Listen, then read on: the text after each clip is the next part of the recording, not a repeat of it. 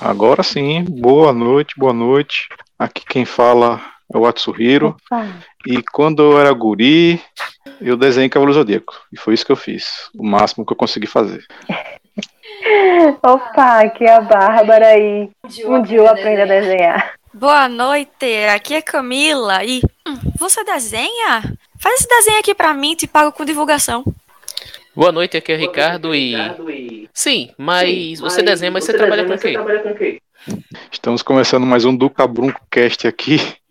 E o tema de hoje é abstrato, desenho, ilustração. E nós convidamos um colega nosso que está morando há um tempo fora aí, o Adelson. Então, por favor, Adelson, também Unimetal, por favor, apresente-se, divulgue seu jabá e fique à vontade para fazer qualquer propaganda, que a divulgação é sua, sem precisar fazer o desenho, tá? Beleza, beleza.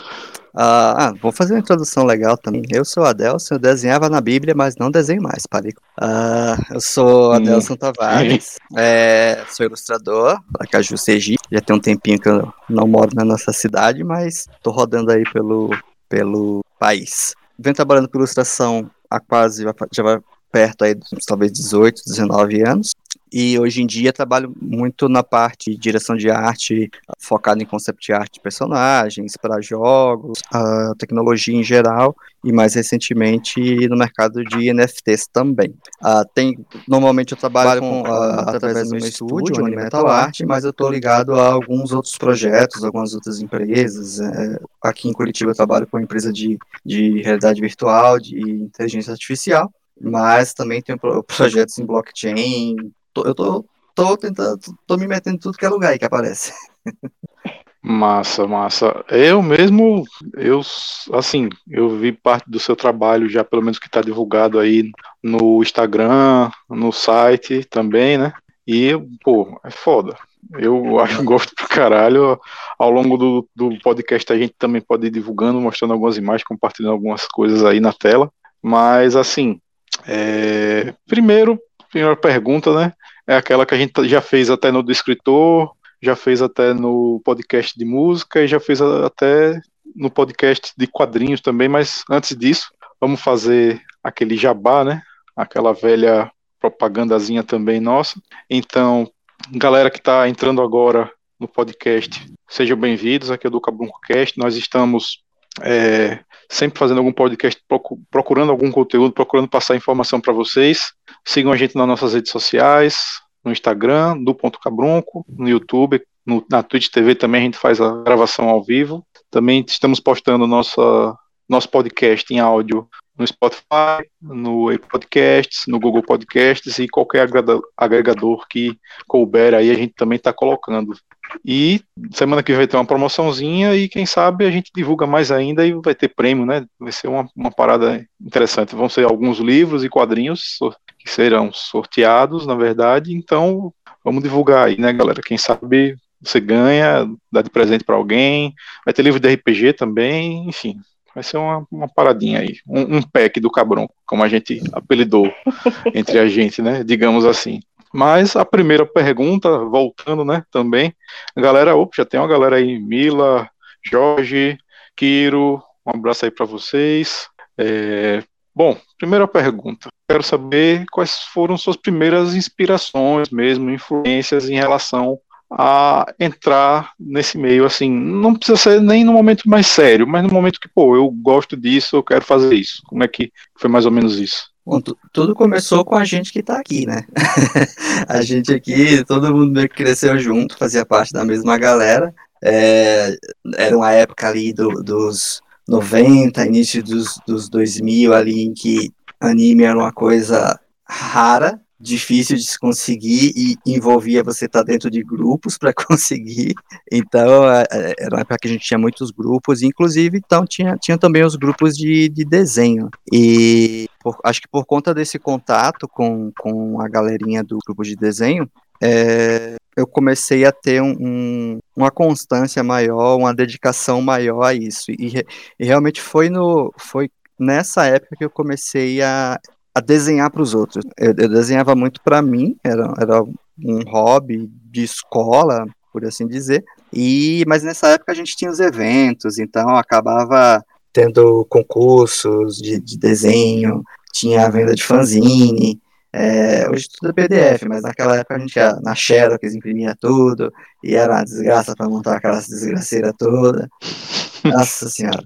Mas é, tudo começou. Um cheiro de celulose bravo aí nos sim, eventos, né? Sim. Tétano terrível naqueles grampeadores, mas foi. Eu acho que ah. começou realmente ali, a coisa do, do, do desenho em si. Eu, eu, eu, não tinha consciência muito de, do que eu fazia como desenho até então. Né? Aí, a partir disso, era comum nos grupos da gente ter o pessoal que desenhava, e o pessoal que desenhava costumava se reunir para desenhar junto, fazer história, trocar portfólio, essas coisas. E aí foi que eu comecei a perceber que, opa, acho que eu estou desenhando. Pô, massa. Então, era um jovem era empolgado, né? Que ah, tem mas... aquele. Que também é, tem, um, tem um perfil também que é daquele. Na verdade, é uma, alguns, né? É o velho de saco cheio, daquela coisa mais. É, do trabalho de, monótono, daquele trabalho de escritório, né? Aquele trabalho não existencial, por assim dizer. É que eu posso resumir, né? Também tem, acho que você já viu esse perfil aí nesse com a galera que você também está trabalhando hoje, né? Pelo menos eu, eu vejo muito, né? A galera ah, que tá é uma segunda opção que tornou a primeira porque o fez feliz, digamos assim, fez a pessoa feliz. E a pessoa que desenhava e aí, galera, vocês têm alguma... largou seus sonhos. Mas, Mas é, é, isso, né? essa história é, é, mais comum do que a gente imagina, né, galera? Muita gente de desenho, é, da área de desenho, é isso, desenha desde criança, em algum momento da vida por algum motivo, é, para. Ou seja, por conta de trabalho mesmo, porque aquilo, né, você desenha e trabalha com o quê?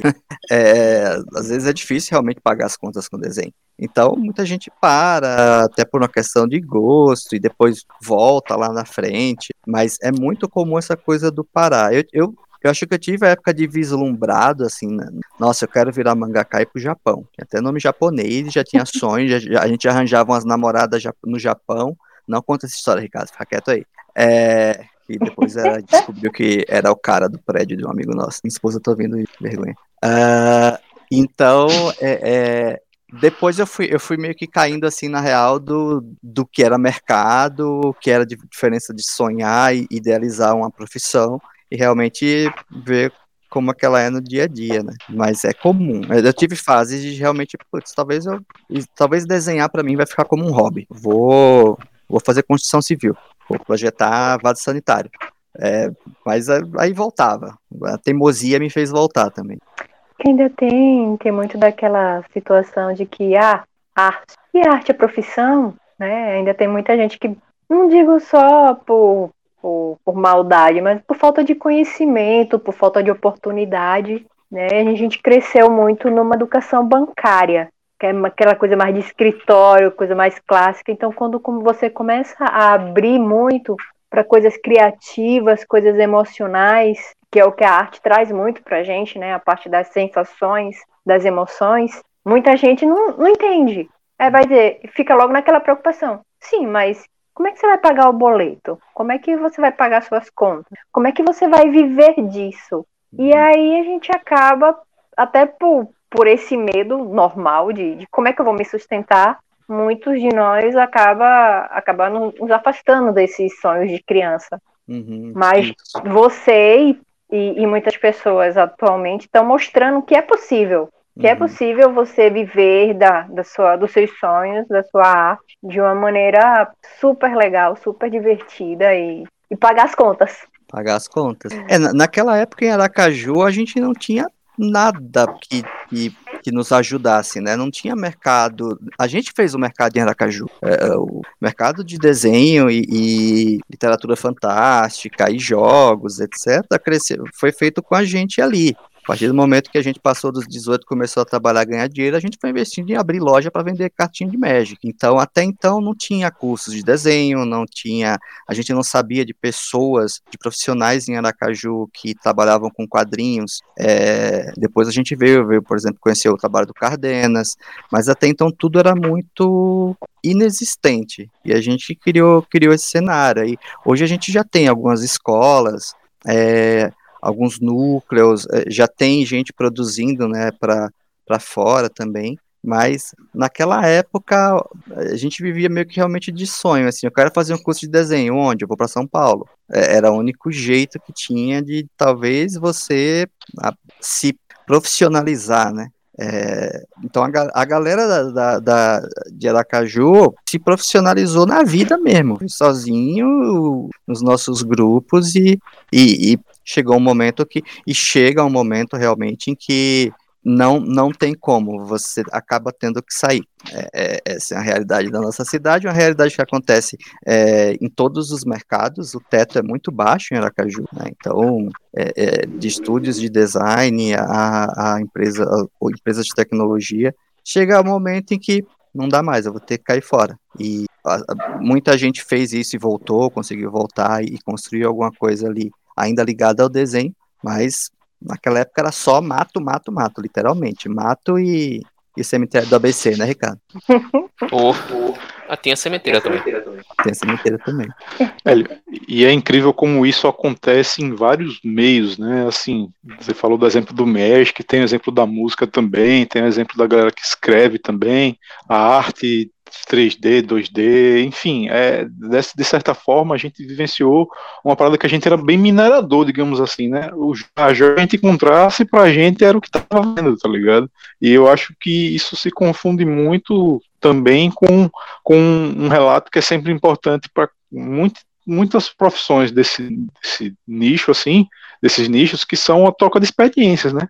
Acho que para você se definir como até um, um artista, como ilustrador, você trocou muita experiência com, muita gente. Então, de, desse caminho Aracaju, Curitiba e toda esse, essa metade do caminho aí, esse, esse trajeto, como é que foi esse trocar de experiências aí para chegar até um, um, uma forma como você gosta de desenhar, os tipos de, de desenho que você gosta de fazer, os estilos, como é que você chegou nisso aí? Então, eu... Já é mais um tutorial aqui, quase. Uhum. Vamos lá. Passo 1. Um.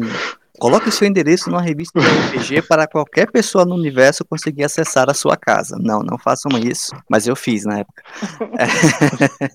É, eu, eu digo que assim, a minha carreira ela se sustentou por conta do, dos contatos que eu fiz, das amizades que eu fiz, dos contatos profissionais, dos clientes, da galera que eu conheci. É, a gente é muito desbocado, né? A gente, o, o nordestino tem isso, assim, a gente é cara de pau, a gente vai lá e conversa e tal, e se enfia e vai e foi. Então isso facilitou muito. É, desde o primeiro job efetivo, assim, que, que, que eu fiz, eu lembro, era na época dos fóruns, né? Então tinha fórum de concept art, e aí você ia lá, oi, minha arte é essa, tudo bem? Alguém tem trabalho? E aí você ia cavando ali e criando contato com pessoas a partir dali foi, foi, foi, eu percebi que quanto mais eu expandia as experiências com as pessoas que eu tinha que ao meu redor, mais eu aprendia e mais oportunidades aconteciam. Então, a gente tinha os nossos grupos, né, eh, grupos de anime, mas aí a gente foi expandindo. Então, quando a gente já vai para a idade ali da faculdade, a gente já estoura a bolha. Você começa a lidar com pessoas de áreas totalmente diferentes, de, de é, épocas né, diferentes, então a galera mais velha, os professores, é, é, a, a, partir dali já foi um outro boom. Então, assim, eu tive momentos que me inspiraram desde os grupos de anime, é, eu, eu, tenho muita influência do mangá ainda no que eu faço. Hoje menos, mas na época tinha bastante. Quando eu fiz design na faculdade, isso também mudou totalmente a minha, minha forma de enxergar o que eu fazia, porque eu comecei a entender o que eu fazia como produto. Até então nem eu sabia o que, que era. Um desenho. Tem um monstro aqui de duas cabeças e é isso aí. Mas é, é, eu parti, parti para entender que então, isso aqui é um produto, tem valor, tem contrato, vai, vai colocar dinheiro no bolso de alguém. É, Aí teve contato com a galera de jogos, então aí eu já fui para um caminho de pegar a minha arte que eu já via como produto e orientar ela para um fim. Então, foi uma época em que estavam começando a surgir os primeiros estúdios de jogos aqui no Brasil, né? Então, era muito difícil na época você ter um ilustrador que fizesse arte digital, por exemplo. Porque é, é, a gente era tradicional, era papel, nanquim, lápis. Então, no máximo, no máximo, você ia escanear um desenho e botar, botar no fotolog.net. Mas fazer arte digital, animação, essas coisas, não tinha. Então, a gente montou isso. Então, é, é, o profissional que conseguia fazer isso, ele acabava uh, entrando em contato com muita gente, porque, cara, preciso de artista que faça aqui um, um arte para um jogo meu. Naquela época era jogos para celulares, era bem popular. Então, Motorola V3 tocava o terror ali né, nos joguinhos. Então, é, a galera precisava em Aracaju, às vezes, de alguém que, que desenhasse, fizesse digital.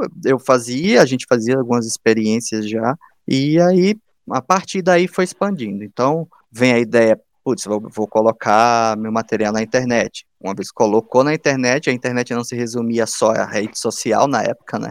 É, era uma coisa, era uma coisa maior. Então, você ter um lugar na internet com o seu desenho para uma empresa era era é a diferença crucial de você ser contratado ou não. Então, é, a partir daí, empresas de fora do, de Aracaju começaram a entrar em contato. Eu cheguei a trabalhar um tempo na Universidade de Tiradentes, quase dois anos, e eu evolui bastante profissionalmente lá por conta do ritmo de produção mesmo, era, era muito puxado, e, e aí eu comecei a dar conta das coisas. Eu, tá, eu tenho meu trabalho full time, eu tenho os freela, eu tenho a faculdade, depois eu larguei a faculdade, mas não faço é, E aí começaram os clientes de fora. Aí eu, acabou que eu recebi uma proposta uh, de uma empresa do Rio para trabalhar freelancer na época home office, trabalhei acho que seis meses com eles, mas de novo, chega aquele momento em que, cara, tu tem que sair. Então eu cheguei nesse momento. A escolha, né? Um é momento escolha. da escolha. É a escolha. e, e, eu tinha uma coisa, é, eu tinha uma coisa que era complicada, que eu, se eu não quisesse fazer uma coisa, eu simplesmente parava e não fazia mais. Então eu fiz curso técnico, eu parei no último módulo e ah, dá para terminar, dá, mas eu não quero. Eu fiz a faculdade de design. No meio da faculdade cara, vou, vou, minha carreira tá andando aqui e a faculdade tá me segurando, vou cair fora. Então, da mesma forma, foi quando eu decidi ir, assim, foi tudo de sopetão. É, eu tinha, uma, eu tinha uma, uma um, um, evento na família, o, o, Ricardo sabe, foi bem, foi bem nessa época que tudo aconteceu, sim, onde sim. É, eu tinha, tive, o meu pai ficou doente, eu precisava de grana para cuidar de tudo, disse, pô, não dá, aqui não vai sair. E aí eu fui para lá. Aí morei três anos lá, trabalhei lá. Mesma coisa também, chega um, um momento que você vê, putz, eu tô andando em círculo aqui. E aí é, é, é a diferença, porque Aracaju, para mim, eu, eu, sempre tenho a sensação que o tempo não passa, né? Tudo é muito mais devagar e tal. Você vai para uma cidade maior como Rio de Janeiro ou São Paulo, a cidade te engole se você não toma cuidado. Então, Rio de Janeiro ele me engoliu num ponto assim que eu já não aguentava mais. E aí, também de sopetão. Vou para Curitiba. E fui para Curitiba e acho que acho que eu me achei aqui, assim, é, tanto pessoalmente quanto profissionalmente. E, e, mas é sempre o ciclo de conhecendo pessoas, participando e sendo chamado aqui e ali.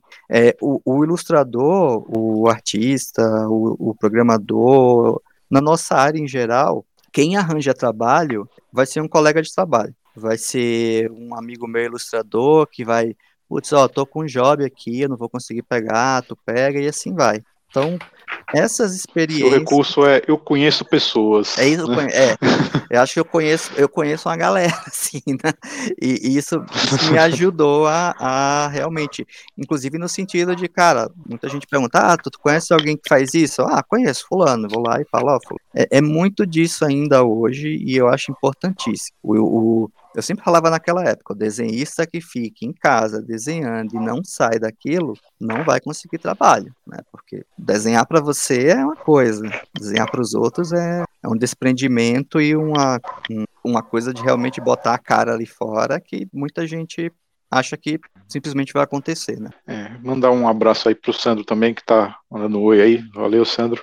Oi, Sandro. É, Mila pergunta é, já, ela já foi para uma das perguntas que a gente geralmente deixa um pouco mais para o final, mas vamos lá. Essa também vale. A gente falou dos cringe, então vamos falar dos jovens aí que escutam K-pop e essa galera. Qual conselho é que você dá com essa sua barba bonita, hum. com esse seu, esse olhar de jovem, cara experiente? Qual conselho que você dá para o jovem que está começando agora essa carreira? Pare. Não, mentira. É... Ó, Normalmente nessa, nessa, nessa parte das conversas eu, eu acabo virando o desmotivador.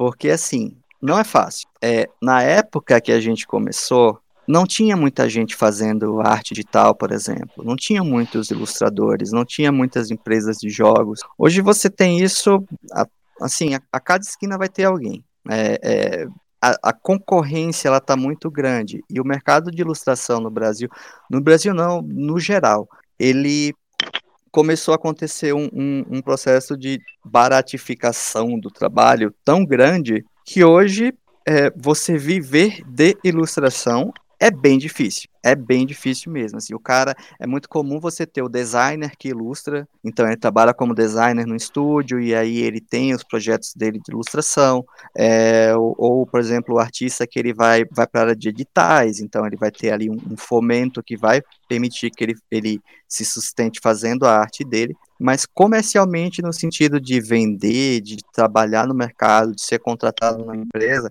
é muito difícil hoje. É, tanto às vezes não, não falta empresa, às vezes tem muito estúdio querendo o artista, mas eles não têm verba. A verba que eles têm é, é não dá para o cara conseguir custear até a atividade dele, porque vai, vai exigir um material, vai exigir um investimento em, em máquina, vai exigir um investimento em formação. Mas a questão do jovem, jovem, você, jovem, é a pressa. Eu acho que quando eu comecei, a gente, desde a nossa época ali, pensando no profissional, no momento que eu vi assim, eu, putz, eu tô pagando as contas com desenho. Foram, foram vários anos. Eu, eu chuto pelo menos aí uns cinco anos de, de até começar realmente a, a coisa acontecer. E hoje a galera tem muita pressa, e isso é um problema. É, essa coisa do querer resultado muito rápido faz com que a galera várias coisas, né? Primeiro, ela cobre barato. É, a, a, pessoa fica tão ávida por pegar um job pra,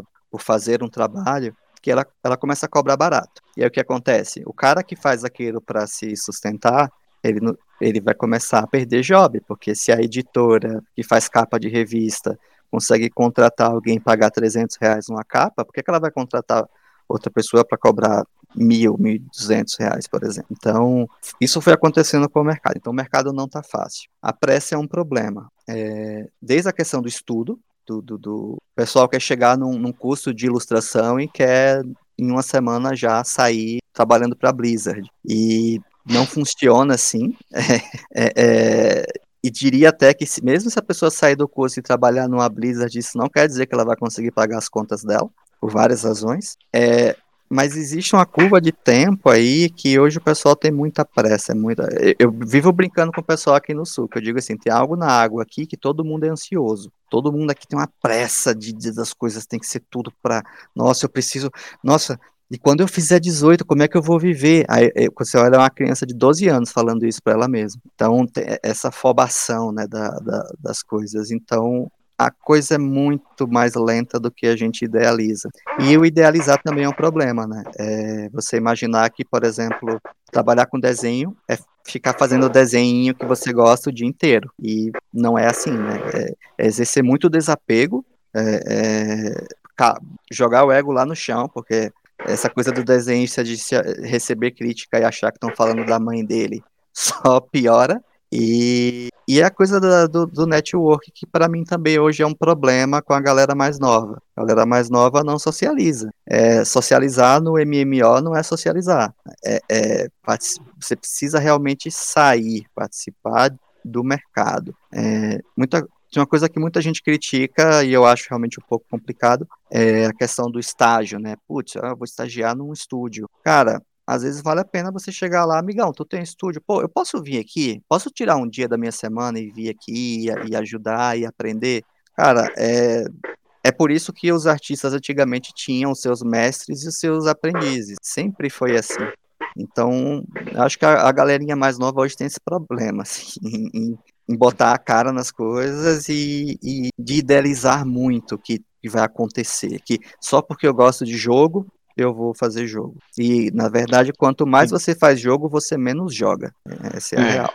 Uma coisa que eu aprendi, assim, uma coisa que aconteceu comigo também, você deu esse exemplo pô, do estágio, cara. Eu estagiei durante quatro anos com remunerado e tal, lá, lá. Eu consegui realmente emprego quando meu, no meu estágio lá na UFES, do tipo, tô ganhando nada, tô aqui pra estar tá aqui no departamento, aprender, ver que, como é que vai ser e tal. E tô aí. Pronto, e foi. E aí, lá em 2010, que eu consegui meu emprego, consegui uma mentoria na Fanese, e aí até hoje estou nessa de, de, de, ter um emprego bom, assim, bom, é, consigo me sustentar, consigo ter minhas coisas, consigo adquirir minhas coisas. O Inácio ele vai não, não, não, Inácio, é... é... faz parte, é. tem que participar sim, pode participar.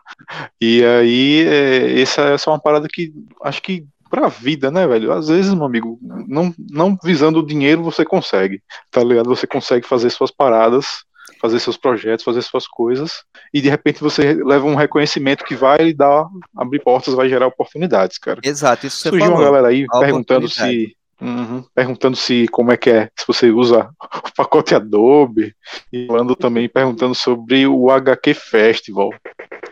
Que é que aconteceu no HQ Festival, afinal?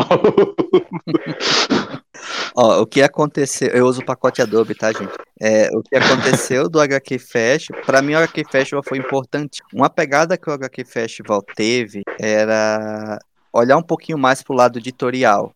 Então, naquelas vindas de profissionais do ramo editorial para aquelas idas para Aracaju, a gente acabava fazendo contato com muita gente que já estava no mercado é, de publicações há anos, né? Você tem um Sidney Guzman na mesa uhum. e tá comendo um podrão com ele.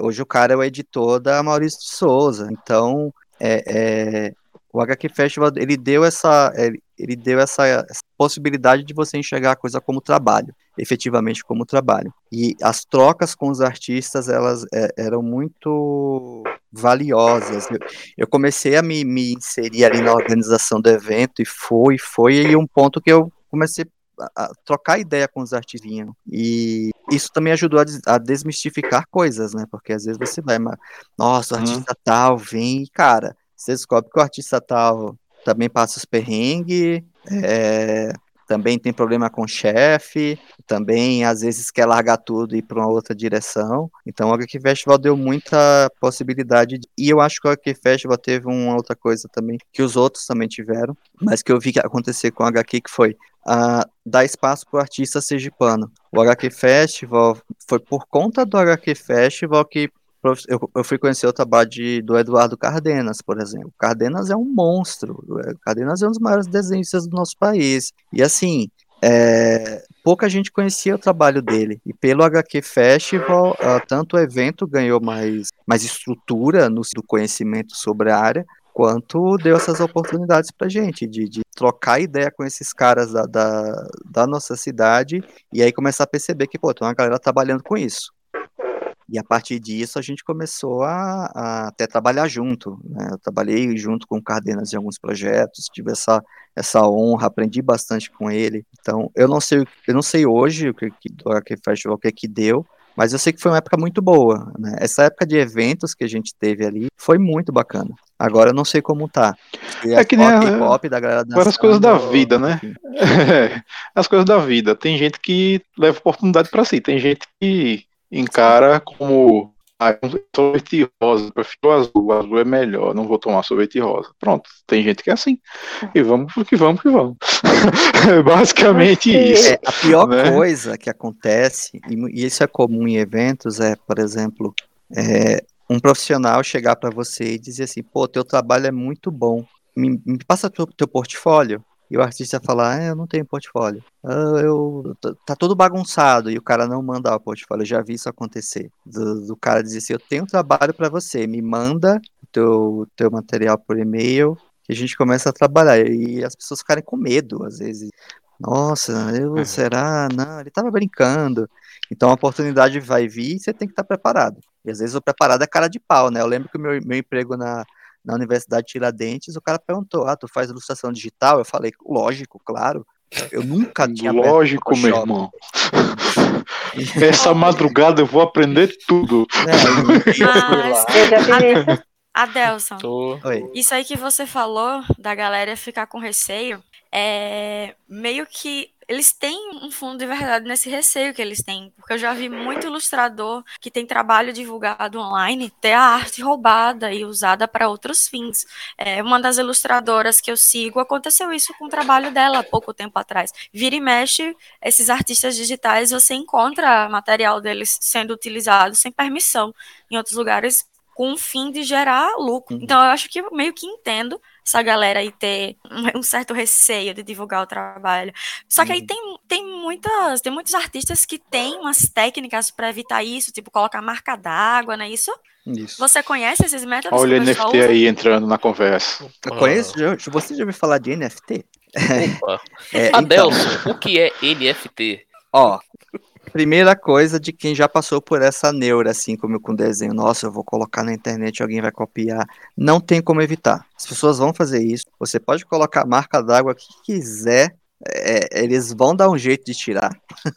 é, tá cheio de lojinha de caneca no shopping e camiseta com arte de todo mundo. É, não tem como a gente controlar nesse sentido. É óbvio, né? Tem, tem caminhos para você resolver o problema. Então, no momento que você identificou, que alguém identificou para você um, um, uso de uma propriedade tua, chegar lá e, ou amigavelmente ou legalmente é, é reivindicar teu direito. Mas não tem como. O, o, o salvar como sempre vai estar tá ali. É, agora, tem formas de você certificar a sua arte, né? Que aí entra a questão do NFT, por exemplo. O NFT é um formato até então é, inquebrável de certificação. É, a pessoa pode copiar quantas vezes ela quiser a tua, tua arte, mas ela nunca vai atestar que é dela. É, é o DNA da arte ele vai estar sempre ligado a você. Então qualquer verificação básica uh, do NFT, no caso, vai, vai identificar que aquela arte não veio do artista original. E fora toda a questão do royalty, do controle, né? Putz, e daqui a cinco anos, né?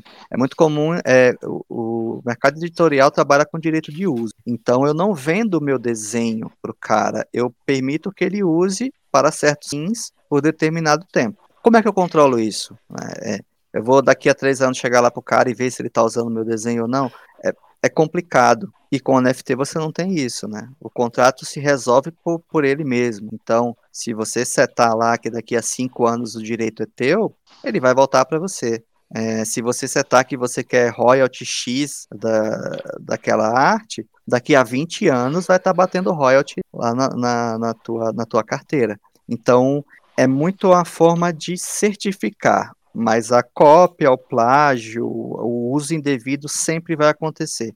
Não é à toa que muita plataforma de NFT você consegue clicar com o botão direito e dar um salvar como. É, é, é simples assim, mas a, o cartório ali que bateu ali o carimbo daquela arte, a pessoa não tem como, não tem como uh, burlar. Eu vi o Eduardo Porro falando sobre a capa do Avatar do Apocalipse, foi mais ou menos não era a época do NFT, mas foi mais ou menos com, com os que tem ArtStation e coisas assim, né? Ele entrou no site, viu e, velho, olhou assim, velho, gostei muito dessa capa, é essa capa que eu quero. Vou entrar em contato com o cara, eu acho que o cara era europeu, pá, alguma coisa assim. Ele, velho, quero comprar essa imagem. O cara, beleza, é uhum. tanto. Ele pagou, pronto, tá na capa da Batalha do Apocalipse, aquela estátua do anjo e tal. Uhum. É, foi assim a história, tá ligado? Então não foi nada, ah, contratei um ilustrador e descrevi isso. Não, ele mesmo bateu o olho, pô, isso eu quero pro meu livro. Sim. E ele usou. Sim. Tá ligado? Sim. Adeus, e... eu tenho uma. Fala, não, pode falar. Era uma pergunta, mas se quiser completar.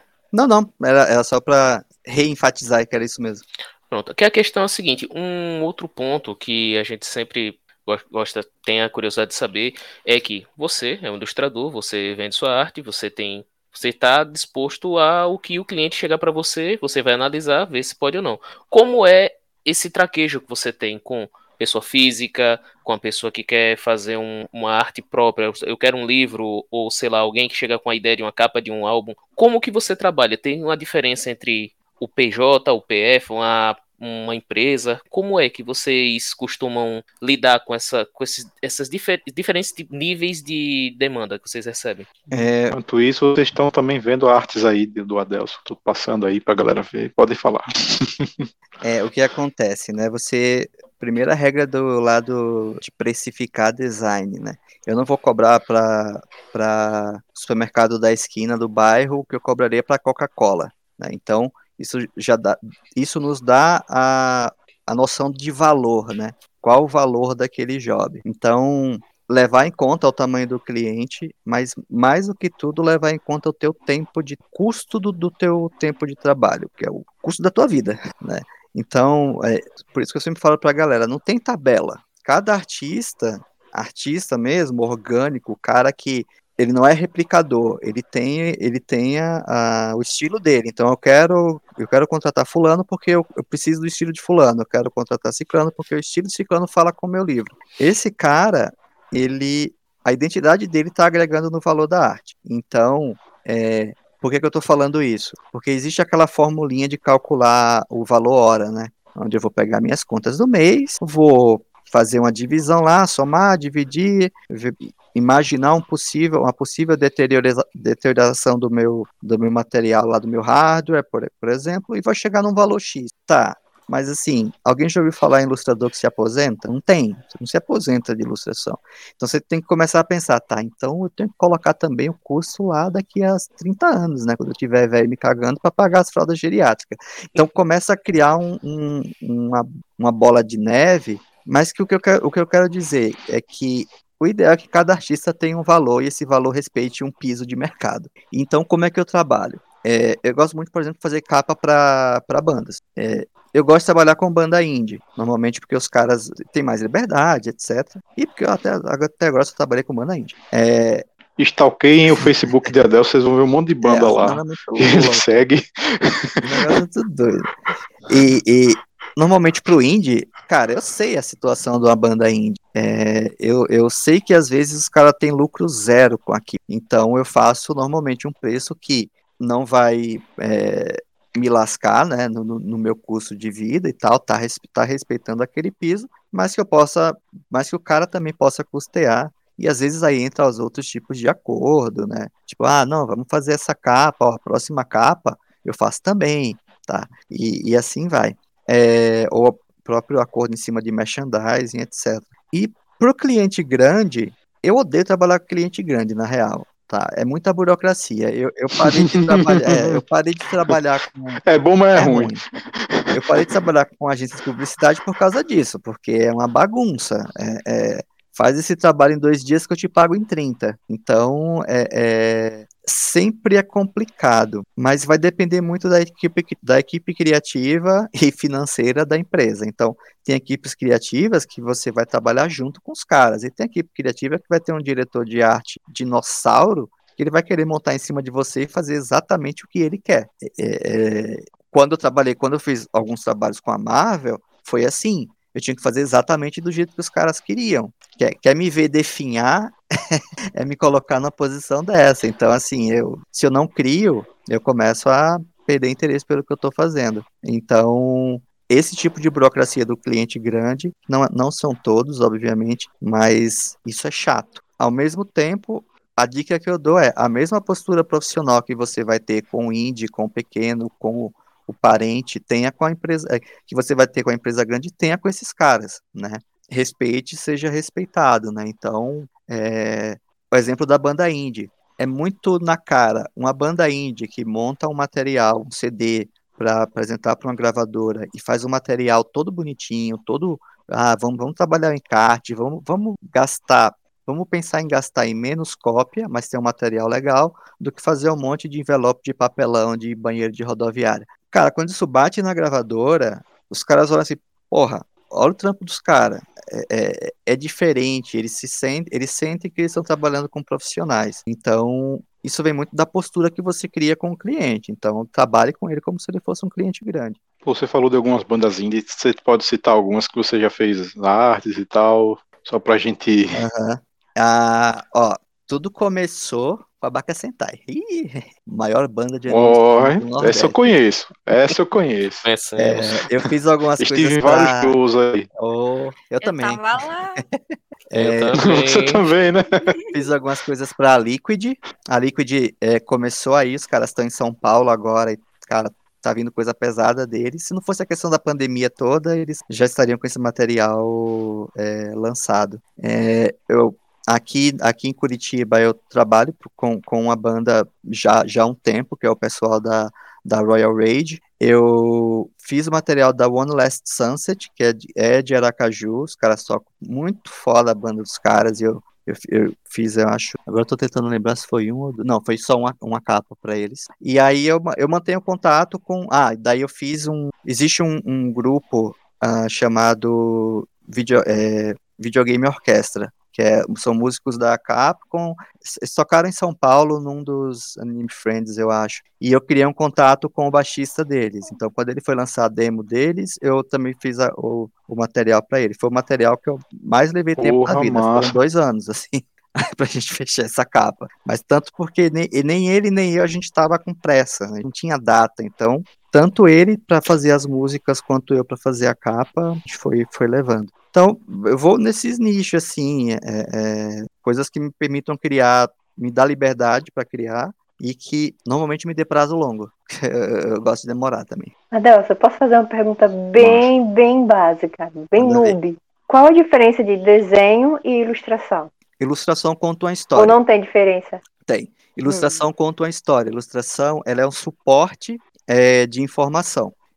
O desenho, ele está muito mais próximo da, do que seria a arte visceral, assim, ele é algo interpretativo. A ilustração, ela tem que ser precisa. Eu não posso fazer uma ilustração, óbvio, né, isso é, estou sendo bem, bem resumido, assim, mas a ideia da ilustração é passar uma mensagem, e se ela falha em passar essa mensagem, ela falhou como ilustração. Então, é, é, fácil quando a gente vai exemplificar revista, por exemplo. Tem um texto que eu preciso ilustrar aquele texto. Então, a ilustração tem que falar com o texto. É, não é só fazer uma imagem bonita que as pessoas olham e, ó, oh, que página bonita. Aí é desenho. Né?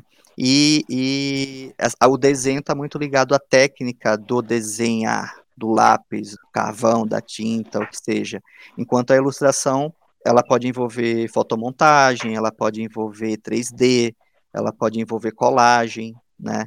O Brasil tem muitos ilustradores que trabalham com técnicas mistas, de monotipia, colagem, os caras fazem umas viagens com tecido, com, com, com pintura, com ilustração digital. Então, a ilustração digital está é, tá muito mais no, no tipo de mensagem que você, quer, que você quer passar, enquanto o desenho é mais ornamental mesmo. Obrigada. Nada. Hum, e não é uma pergunta simples, não, porque tem muito ilustrador que faz desenho e não faz ilustração. Bárbara tem um estilo canadense de educação, de pedir com licença e tal. Todo mundo quer saber aqui. Todo mundo é, não é do ramo, menos a Delson. Então, é, é.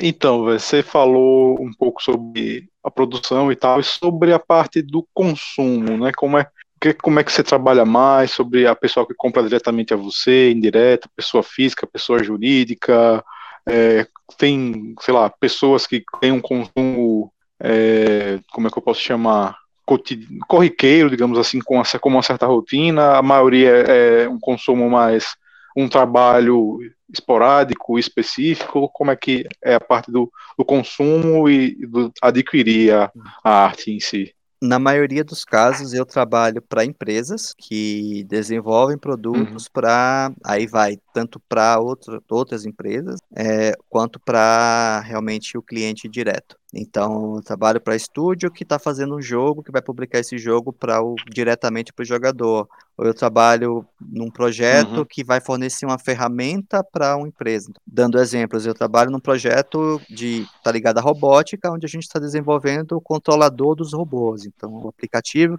que vai controlar Uh, efetivamente os robôs. E ao mesmo tempo a gente tem projeto de jogos, a gente faz o jogo para colocar na Steam para ir direto para a pessoa. É, numa, numa escala menor, eu faço o trabalho direto para a pessoa física, muito mais ligado, por exemplo, a, o, a capa de, de CD, então é, é, é, direto ali com a pessoa normalmente. E agora, mais recente, com a questão do NFT, eu voltei a, a, a ter essa coisa do vender, vender a minha arte. Então, é, é, eu faço. Sim. Isso me permitiu ter essa, essa possibilidade de Bom, eu faço isso, tá aqui para vender. Quem se interessar, achar legal, comprar, compra. É, mas é, é uma ponta, é uma ponta quase pessoal do meu trabalho. Como é que tá esse, esse processo de, de produzir NFT, assim, o processo mesmo, você fez, faz a arte, aí depois você vai, vai pro site e tal, como é que você tá fazendo, assim? Você acha, eu, eu vi até que tem alguns sites, né, que você publica. Isso. Gente, eu entendo zero de NFT. Quase ninguém Pronto, entende. Então tá, aí já vai ser o, é isso mesmo. O, o, passo a passo aí da parada. Pode, pode ir falando eu, aí. Fala onde é que, que vive, onde se alimentam, tá se como se reproduzem. Também, como eu, como né? que nascem os NFTs, né? Porque, Então, né? Quando eu digo se reproduzem, é de verdade, porque o X Infinity tem um monte de bichinhos se reproduzindo, é tudo é, NFT lá. É. Então, por favor, Adelson, então, né? faça as honras de nos explicar como funciona. NFT são os novos nanorobôs. Então, qual que é a história é. com NFT? Ali em março, vou, mais ou menos em março, um, um colega meu de equipe falou assim, ô, oh, a, a, gente já tava numa pira de mineração, né? Minerar, criptomoeda, não sei o que, explodir, acabar com a energia do quarteirão, não sei o que lá. E aí ele chegou para mim e falou, cara, tu já ouviu falar disso aqui de NFT? Aí, porra, que é isso? Não, é, é uma parada, é tipo uma moeda, um token indestrutível que não sei o que. Eu, tipo, entendendo absolutamente nada que ele tava falando. E ele falando assim, não, mas aí você faz uma arte e ela nunca vai poder ser copiada. É, você pode vender o original daquela arte. Não, eu olhei e disse, cara, isso é doideira, isso não vai pegar. Falou. Mas aí ficou aquela pulga, né, atrás da orelha. Eu pensei, putz, eu tenho uns desenhos aqui parados numa pasta aqui. Se eu taco no meu site e já tá lá, se alguém comprar, já é lucro. Então, aí eu comecei a tentar entender o que, que era o NFT. Até entender, eu passei por crise de ansiedade e é, fazer um monte de merda. Né? Colocar arte no lugar errado, às vezes é, colocar num formato errado e não conseguir mais utilizar essa arte. Minha esposa tá olhando pro gato, porque eles, eles são muito fofos, tô voltando aqui. É, e aí, hum. no primeiro mês, assim, eu eu tirei para estudar, realmente, assim, eu, eu, comecei a me bananar, mas é, enquanto isso ia acontecendo na experiência, eu fui começando a estudar.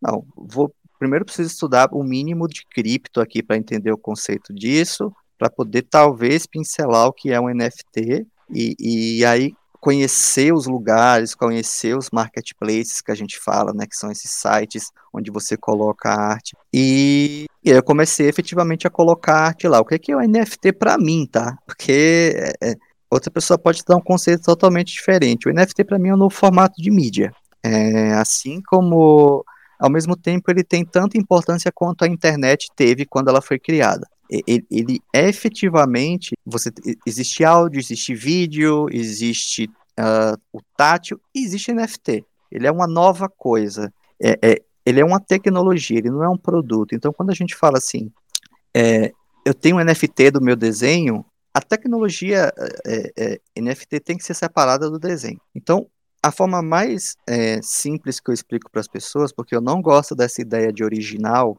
porque você não vende original, por NFT, a não ser num caso que eu vou explicar depois, é que o NFT é uma forma de você certificar um trabalho, é, dar um selo de autenticação àquele trabalho, e ao mesmo tempo, é, através dos contratos inteligentes, você controlar como que você quer que aquele trabalho é, se coloque na rede. Então, aquilo que eu falei lá no início. Eu fiz um desenho, eu quero primeiro atestar que ele é meu, que quando alguém compre, ela esteja comprando de mim. Ok, fácil, né? Você já me dá isso. Eu quero royalty, eu quero que quando essa pessoa venda, eu ganhe X% da transação dela. O NFT me dá isso. Eu posso colocar lá. A cada. Eu quero 15% de royalty do, do meu material. Com isso, eu não preciso mais ficar controlando. É tudo automático. E eu posso também colocar N, N informações nesse contrato, e aí já vai para uma parte mais de programação que eu não entendo muito, mas outros recursos, que aí, por exemplo, entra o conceito do, do X Infinity, de, de jogos em NFT, né?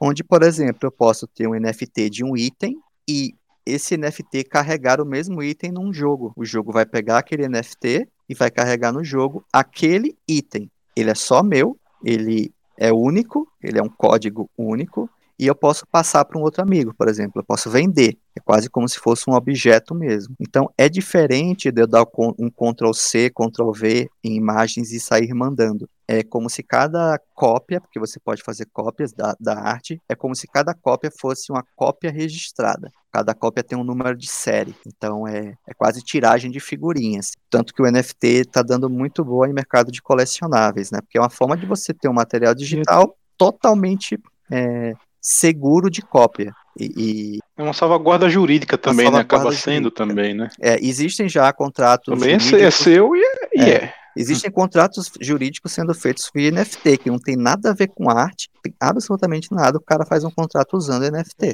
Né? É como a própria NBA, né? Que tá tá disponibilizando certas jogadas para quem Os tá lances, né? Hum, É, jogadas. highlights, né? É, Uhum. toda uma parada. Isso é muito interessante. É, é um lance muito doido. A gente mal estava preparado para o conceito de criptomoeda e me veio um cara com um lance de NFT, blockchain e o cacete a quatro. Isso é coisa de satanás. Mas assim, Você me diga isso. Não tem aí.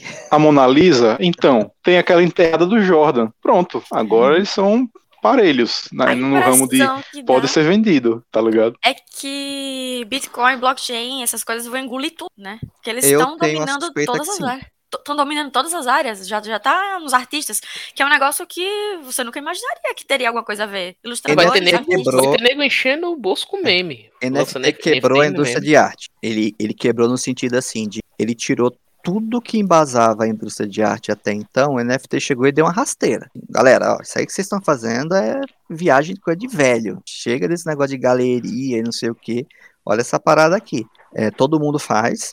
Quando Se quiser, eu fiz uma prova, né, sobre transformação digital, né, pelo, pelo trabalho e tal.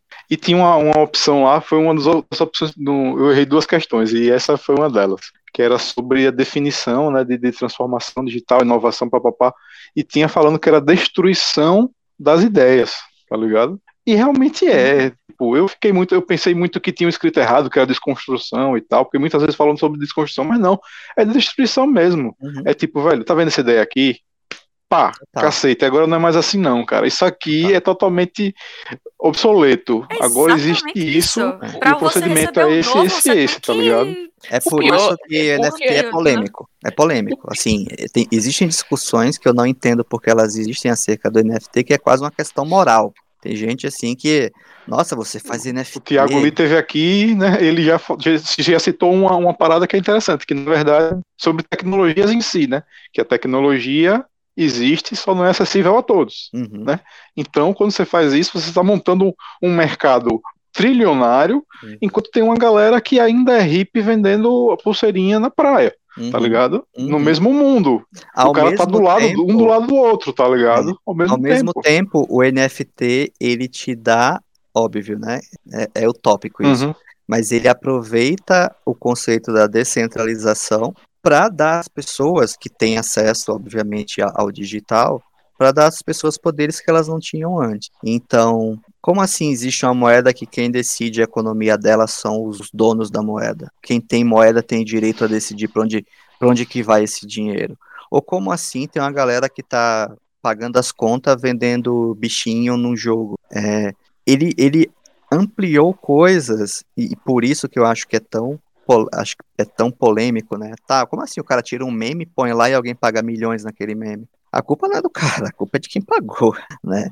É, é, ele realmente foi, foi muito louco isso. assim, é, é, ele pegou um mercado que era fechado, por exemplo, o mercado de, de fine art, que é uma coisa de galeria em nichos, e você tinha que conhecer fulano e beber do melhor vinho para poder ter sua arte é, vendida por um valor X e tal.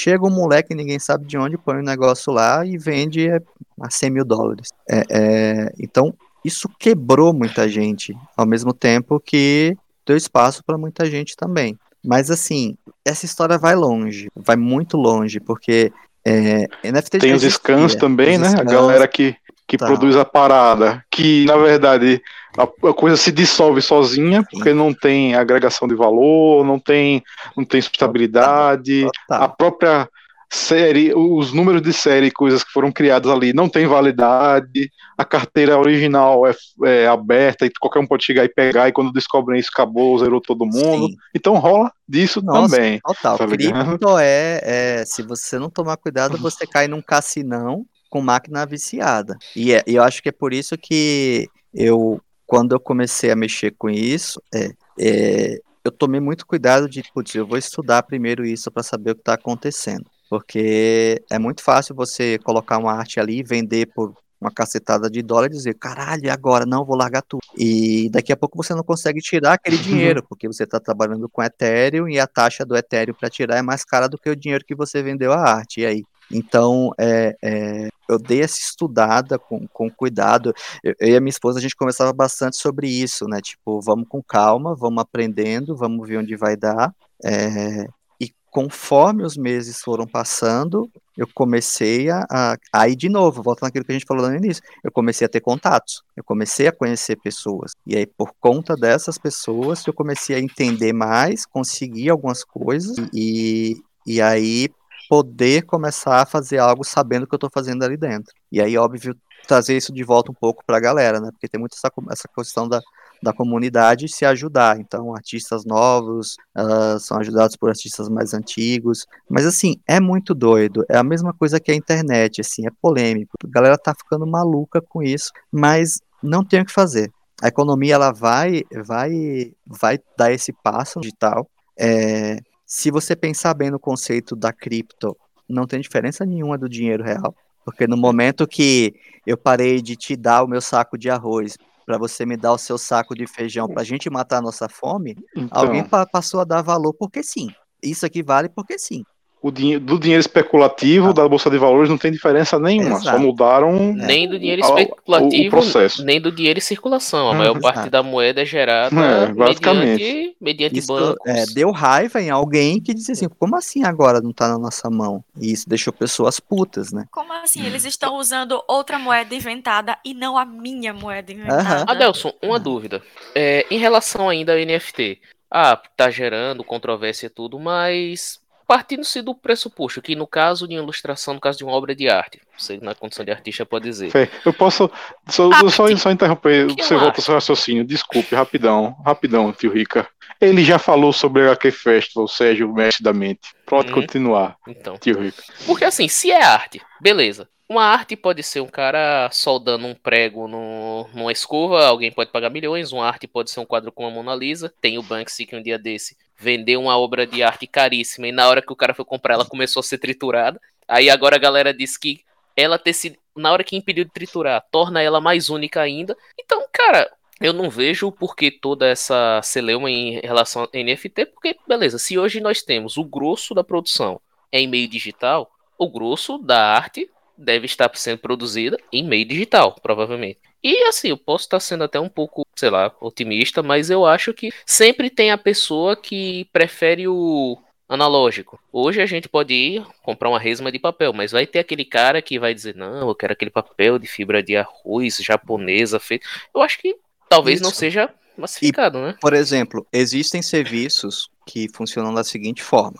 eu compro um quadro, uma obra de um artista, e eu tenho tanto a obra digital certificada quanto a obra física. Eu recebo na minha casa a obra física. Uh, existe NFT de meia. Eu coleciono as meias e ao mesmo tempo eu recebo as meias físicas em casa. Tem pizzaria que vende pizza por NFT. Então, é, é isso dá um bug na Caramba. cabeça das pessoas, mas em, relação à arte, o que está acontecendo com o NFT em relação à arte é a mesma discussão do que é o conceito de arte. As pessoas tentando dar a volta, tentando conceituar uma coisa que não existe palavra para conceituar. Porque é, essa é a real. É uma sensação, né? É, a arte é uma sensação. É. Não existe um conceito do que ela é. Então, muito ilustrador se dói de é, colocar a arte dele no mercado porque ele viu que alguém vendeu um print screen de um tweet lá e ele sabe que ele não vai vender a arte dele naquele preço. Então tem muita dor de cotovelo. Uhum. Né? É, é, inclusive no Brasil tem muita dor de cotovelo em relação a NFT. É, é, existe um, um purismo barra dor de cotovelo em cima disso, que, e aí as pessoas começam a se embasar em conceitos que são facilmente derrubáveis, tipo, ai, mas a energia, nossa, mas aí as árvores vão acabar. Cara, vai para uma rede que consome menos energia do que um post no Instagram. Elas existem, elas estão lá e elas são lucrativas. Né? Tem rede que, à medida que ela consome moeda, ela planta a árvore, vai lá e cuida disso. Mas é, é para mim é dor de cotovelo. Para mim é, é, tem uma coisa assim do quando você começa a trabalhar com NFT, você se expõe totalmente, porque você não está se colocando mais dentro de um, um ArtStation ou dentro de um DeviantArt. Teu material está para o mundo inteiro o NFT ele, ele tem essa abrangência. Então é muito fácil você se sentir um merda, né? Tipo, Nossa, eu vendi bastante essa semana, vou vender mais na próxima. E você passa três semanas sem vender uma peça. Aí você começa a se sentir um boss. Mas essa é a vida do autônomo, né, velho? É assim, né? Eu, eu, Bem-vindo à vida do autônomo. É, eu tive Olá, empreendedores. Assim. Eu, eu, quando eu comecei, eu ficava assim, cara, mas que inconstante. Será que eu não sei tão Somos autônomos e não aconselho. Pra mim sempre tem que ser uma mistura. Eu sempre digo pra galera, trabalhe na empresa, trabalhe pra você e trabalhe com uma porra que você não tem nada a ver com o que você faça nos outros dois. Aí, Quem trabalha cara, por empreitada é assim É, mesmo. é, é difícil você ficar numa coisa assim. Mudando um pouquinho de assunto. Como você orienta, por exemplo, um- uma mãe, um pai, um tio, uma avó, que percebe que aquela criança, aquele adolescente tem um talento para desenho, para ilustração? Como é que você pode orientar esses responsáveis a incentivar a criança e esse adolescente não só na própria técnica, mas no, no viver de porque quer queira ou quer não, a gente gosta muito de biscoitos na internet, né? A gente gosta muito de biscoitar e só que a gente sabe que a vida real não é assim. E como você mesmo falou, hoje eu vendo. Semana que vem eu passo três semanas sem fazer nada, sem ganhar um centavo. Então, por, por toda a sua experiência, tanto na técnica do, da ilustração e do desenho, como na própria vivência da profissão, como você pode orientar esses, esses responsáveis para que eles orientem suas crianças e seus adolescentes nessa profissão, no caso, né? Educação. Educação, e eu falo não no sentido do, do estudo do desenho. Não precisa colocar a criança numa escolinha de desenho. Deixa ele desenhar em casa, tá tranquilo. Contanto que você não proíba ele de desenhar, ele naturalmente ele vai dar um, dar um trabalhar aquilo até chegar a um ponto que ele diga, "Ó, pai, mãe, vó, eu quero fazer um curso de desenho, posso? Mas assim, dê educação, porque o que a gente é pago é pelo que a gente cria. É, falando do ilustrador, né? E, e o que a gente queria estar muito ligado ao que a gente aprende na vida inteira. Então, uma coisa que eu sempre falo pra galera, não adianta ser ilustrador de jogos se tudo que você consome é jogo. Você tá comendo o vômito dos outros. Esse é um termo legal. Porque assim, toda a sua referência está em cima de um trabalho que já foi feito é, por um outro artista. Se você só lê quadrinho, suas histórias só vão ser em cima de histórias que você lê em quadrinho. É, é, tá cheio de, de, de livro de elfo e orc que você lê assim e tudo a mesma coisa. Porque você vai ver lá, ah, o que você gosta de ler? Ah, eu leio Tolkien e eu Tolkien e é isso aí. E eu leio Tolkien. Ah, porque eu leio o que eu gosto, é o que eu gosto de ler. Cara, se você quer ser escritor, desculpa, vai ter que gostar de outras coisas também. é o que eu Nossa. falo da galera do desenho, que quer Ô, desenhar. Nelson, Uhum. fala- a gente falou um negócio muito parecido sobre isso lá no, sobre, no de músico, vocês lembram? O pessoal lá, é, a gente conversou exatamente sobre isso, que você, se você vai, se você realmente quer mergulhar de cabeça em algum mercado artístico, você não pode consumir, você não pode ser músico e escutar só um gênero musical. Você não Não pode do ser lugar. ilustrador e você só gostar de um tipo de desenho. Você não pode ser é, escritor e só usar um, é, só Desculpa, a palavra me veio agora. Um gênero. Um gênio. E só Um consumir gênero um gênero. literário? Você realmente tem que abrir a sua cabeça. Você não pode ficar naquilo ali. A a isso é, isso é- Você não é obrigado a gostar de tudo. Não é obrigado a gostar, mas pelo menos conheça. Isso Sim. é muito em comum no meio artístico. E Até porque isso muitas vezes, né, a, o- a genialidade vem justamente de você misturar elementos, né? Por exemplo, eu adoro Duna. Duna é basicamente um tratado político no Uhum. mundo, mundo futurista que funciona como feudo. Uhum. E, E não é à toa que muito fã de, de ficção científica pop não se dá com Duna. Porque ele é lento, Porque ele não, ele, ele- é, ele começa assim, caralho. não tem nave soltando tiro Não tem piu-piu-piu. positrônico. É, É, então, nada é- é- contra, nada contra os piu-piu-piu aí, mas. não, nada contra, mas vai passar fome se tiver que diferenças. trabalhar com aquilo. Exatamente. É, é o que eu digo, assim, nada contra quem só desenha mangá, mas vai passar fome. Até Porque porque se o Brasil não é estudar Japão, né? desenho tradicional, pois é, Brasil não é Japão. E vai pro Japão pra ver o quanto mangaka ganha, você vai se assustar. E né? vai sofre, ver o né? mercado de animação japonês é horrível, só falta a corrente no pezinho dos animadores. Então, é, e, e outra coisa, isso eu sempre falo pra galera, desde quando eu dava aula, hoje eu não dou mais aula não, porque eu não gosto de adolescente, mas, Ok. mas Argumento válido. Eu falava assim, Corte do cabrunco. olhem as escolas de mangá no Japão. Olhem o que eles estudam. Eles estudam arte clássica. Eles estudam arte tradicional. O, o mangá é um estilo, não é um, não é uma teoria, não é um, não tem um como, não tem um como desenhar mangá, apesar de todas aquelas revistas que a gente tinha na banca. Então, você vai lá, você vê os caras estudando aquarela, você vê os caras estudando anatomia, para poder fazer o que eles fazem. Então, quando você pega um desenhista de mangá aqui, que você coloca ele para trabalhar com qualquer coisa que seja, só sai mangá. E digo mais, só sai a mesma coisa de mangá. Então é, o cara só desenha a cabeça em mangá. Só desenha as meninas tristes. A galera que gosta de desenhar meninas tristes, que é só o do pescoço para cima e a pessoa triste. É o mesmo desenho. Todos o mesmo desenho. Os corumadinha, né?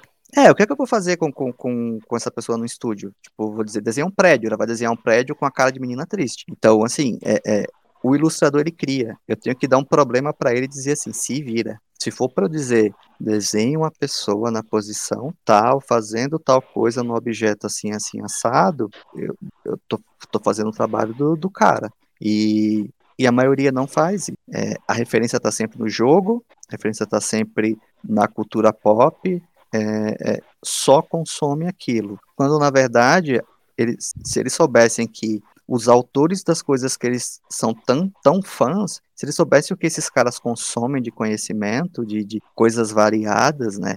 Inclusive da vida normal, é, eles até, às vezes até perderiam a, a ideia que eles têm do ídolo, né? Como assim, é, é fulano, não, essa pessoa não fica o dia inteiro jogando, ele sai para pescar, né? é, é, é, muito limitado, eles se limitam muito e, e, ficam alienados. Então... É o cara que quer ser mangaká, quer ser ilustrador e não sabe o que é uma perspectiva. Porque não estudou o negócio. Uhum. O cara não sabe desenhar um fundo. Os desenhos e aí a pessoa fundo. diz assim: Ah, mas eu, eu não gosto de estudar perspectiva, eu prefiro estudar anatomia. Tá, você está estudando o quê? Porque perspectiva é tudo. Se tudo ocupa é, espaço. Mas é que tá, Camila. O cara fica assim porque ele, ele fica assistindo Cavaleiro do Zodíaco, vê, vê a mesma cara, vê o mesmo cenário, o mesmo a background. Culpa é do a, a culpa é, do dos animes antigos, que são Olha, estacionários. É, tipo, menos Kurumada e mais Miura, já só disse. mexe a boca e olha Eu vou dizer lá. a você uma coisa. Eu, eu fui muito mais fã de anime do que eu sou hoje. Tanto que quando eu falo assim, ah, tá cuspindo no prato que comeu. Eu, pois é, eu comi esse prato várias vezes. Então, As pessoas têm direito de mudar de opinião. É, eu gosto muito de anime, eu gosto muito da cultura japonesa, mas eu sou velhaco. Eu gosto mais das coisas que eu gostava naquela época e hoje eu não suporto, não, eu não tenho paciência para assistir algo, algo novo. Quando começa a dublagem do anime, eu, eu fico puto, eu fico puto, eu fico nervoso, eu fico com raiva. É, é por várias razões na vida, mas assim, para mim virou uma fórmula tão enraizada, pelo menos na nossa cultura aqui, que ela começou a evoluir. Então, quando a gente começou a ter vários grandes artistas saindo ali, Erika Wano, Denise Akemi, toda aquela galera que trabalhou para Dragão Brasil. E agora a coisa virou um lance meio, meio dodóizão, assim, sabe? Uma coisa que não sai do lugar, um conceito que não se explica muito, a galera que não desenha. Eu fico puto. É, é no resumo é isso, eu fico bolado, assim, boladão com esses negócios. É, eu, o desenho a, a técnica de animação ela tá mais preguiçosa do que antigamente. É, ela, ela recorre a muito a muita muito atalhozinho para fazer as coisas. E por mais que seja mais bonito, tem mais resolução, é mais colorido, tem mais efeitos visuais, nunca vai pegar um Gundam fazendo robôs ali com a perspectiva com rotoscopia 3D frame a frame. Não tem os Akira mais, né? Há controvérsia sobre essa beleza toda aí, viu? Que tem é, né? muito não, anime, anime atual anime que você pausa, você não pode pausar o anime, porque se você pausar, você toma susto um frame, de tão horroroso que é. Então, tem uns anime feios. Tem uns, tem uns negócios é, feios aí. Mas acho que isso aí vem... muito popular, por sinal, eu não vou citar não. não isso aí vem muito, acho que da massificação, né? Conhece, sabe? Eu cito um Cavaleiro Zodíaco. É, atual, aí... atual. Atual. atual. atual. Também não tem 300 no Cavaleiro Zodíaco todo, tem ah, vários Cavaleiros Zodíaco. Não, mas tem muito. Tem, tem muito anime feio. É tanto que quando aparecem animes realmente bem produzidos, a gente vê o pessoal vai, não, é a produção desse anime, não sei o que, pediu não sei o que, não sei o que, pediu sei lá o que. Aí eu, uhum, ok. É muito e... fácil dizer isso. Ah, cara, estúdio tal, aí você vai ver. Agora sim, quantos. é, é comum, tá? Uhum. A coisa vir com o selo de estúdio tal, mas ter sido terceirizada num estúdio lá nas, Na nas Coreia, Ilhas Galápagos. É igual a Coreia, né? o japonês tá terceirizando os coreanos. Antes, não sabe? Então, é um mau sinal isso. Sidney Sheldon. É você vê que... Olha, eu, eu sei que é cuspir pra cima, Bernardo Corno, mas eu gosto do velho. Não, é, é, eu, eu cuspo pra cima, digo pra galera, gente, tem umas coisas aqui, na moral, eu sei que eu fui, eu chafurdei ali, mas hoje assim, eu, cara, eu, eu tenho um problema muito sério, por exemplo, hoje, muito, primeiro, assim, ó, Pode causar revolução aqui? Eu não sei. Vou causar umas raivas aí na galera. Sinta-se à vontade. Mas pode assim, falar, eu sou falar. muito fã de aqui cultura nós japonesa. isso, inclusive. eu sou muito fã de cultura japonesa. Sou mesmo. É, mas a cultura japonesa tem vários problemas. Ah, como todas as culturas, sim, sim. Mas vamos, vamos, vamos focar agora ali na cultura japonesa em si. A gente tem vários problemas que é, bordeiam a pedofilia, bordeiam a, a, humilhação do feminino, bordeia é, idolatria ao sofrimento. É, é, existem questões ali que não é tão legal achar legal. É, não é tão saudável achar legal. E você pode, óbvio, você pode. Todo mundo tem direito de acessar o conteúdo da forma mais rasa que quiser. Mas tem coisas que, dependendo da tua linha de raciocínio, vai te incomodar. É, por exemplo, eu sou muito fã de Dragon Quest. Dragon Quest apesar de ser uma, um, um, monstro no Japão, Dragon Quest é RPG para criança.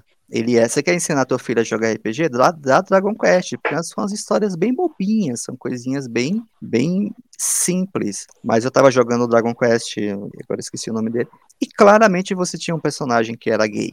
Claramente. Mas eles não falavam em nenhum momento. Eles só diziam que o cara era feliz. E o problema dele era ser feliz, que o pai dele não aceitava que ele era ser feliz. Pô, traz a questão da homossexualidade, põe isso aqui para ser tratado, se você quer tratar. Não cria uma alegoria, né? E o Japão é muito bom em criar alegoria Miste de lagarto.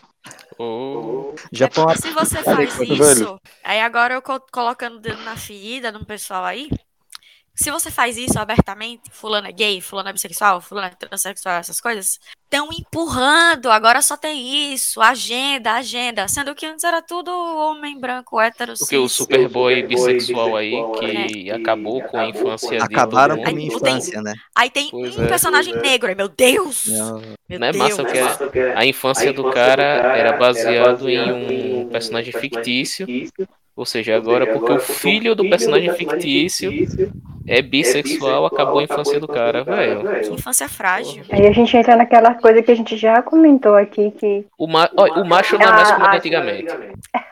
Que a gente já volta. Né, nós já, em algumas conversas aqui, já falamos. Essa história não é para você. É para quem tá agora. Faixa uhum. etária de agora. Quando você era guria, adolescente, você tinha seus personagens, você uhum. tinha seus heróis. Uhum. Hoje, para essa garotada da agora, os heróis são outros. Você gosta ou você não gosta. Pronto, lá vai uma polêmica. Como, como falaram da Xirra, do He-Man. novas para quem quer. Oi. Mas a história que eles fizeram agora, o reboot da... merda. Oi, isso aqui, oi. Ah, porque não pode? Porque essa personagem nova, essa tal dessa rei, porque Jedi tá dando beijo na boca. Filho, Star Wars é pra criança. Eu amo até hoje, tenho 38 anos, mas é pra criança. Então, Velho, cara, e as crianças. São... É tudo pra criança. É tudo pra vender lancheira é no fim das pra contas. criança, é tudo pra vender lancheira. mulher beijou o irmão, por que que tão. What? Não, cara, mas, velho, e assim, eu digo pelo seguinte, eu vi, eu vi crianças no cinema. Quando a gente chegou lá, tá, não sei o que, não. Eu fui assistir empolgadaço, tipo, episódio 7, 8, 9. Velho, eu não lembro de ter visto guria, criança, menina, pulando no cinema, doidinha, fazendo assim, quando você olhar com o cabelinho estilo rei. Por quê? Porque ela se sentiu representada. Eu nunca tive esse problema, porra. Eu nunca precisei chegar e dizer, porra, bicho, é esse cara aí. Eu, eu não chego pro filme, não me sinto representado, não, porra.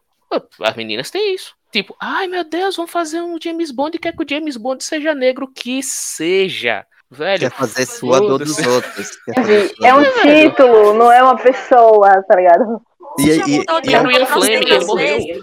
e, eu acho que assim, no, no, fim de tudo, isso são, são temas que, como artista, é, é natural que com amadurecimento você com, comece a, comece a influenciar no teu trabalho.